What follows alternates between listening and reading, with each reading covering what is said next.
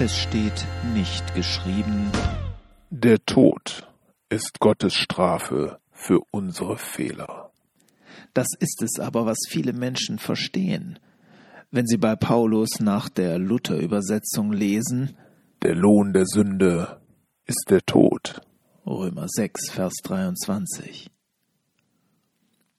Aber da sind gleich drei Missverständnisse drin. Erstens ist die Sünde etwas anderes als eine Sünde, also irgendeine Verfehlung, wo man nicht nach Gottes Plan gelebt hat.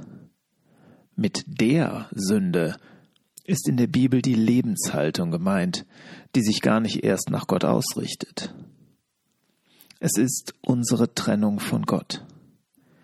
Jene Trennung, die durch das Kreuz überwunden worden ist. Zweitens steht da nicht Strafe, sondern Lohn. Und das ist keine falsche Übersetzung und auch keine zynische Ironie.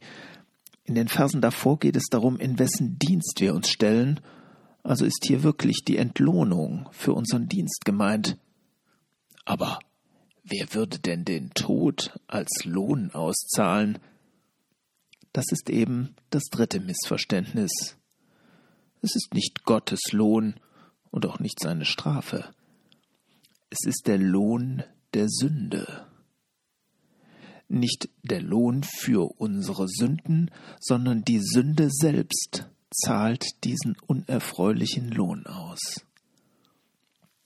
Denn darum geht es in diesem Abschnitt des Römerbriefs, ob wir Gott oder der Sünde dienen.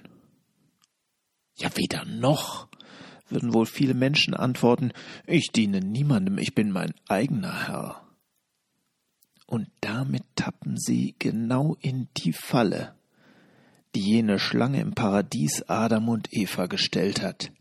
Esst von der Frucht. Ihr müsst nicht mehr auf Gott hören, seid selbst klug, trefft eure eigenen Entscheidungen. An der Entscheidung für die Sünde steht kein Warnschild. Sie verlassen Gottes Sektor und befinden sich nun auf dem Herrschaftsgebiet Satans.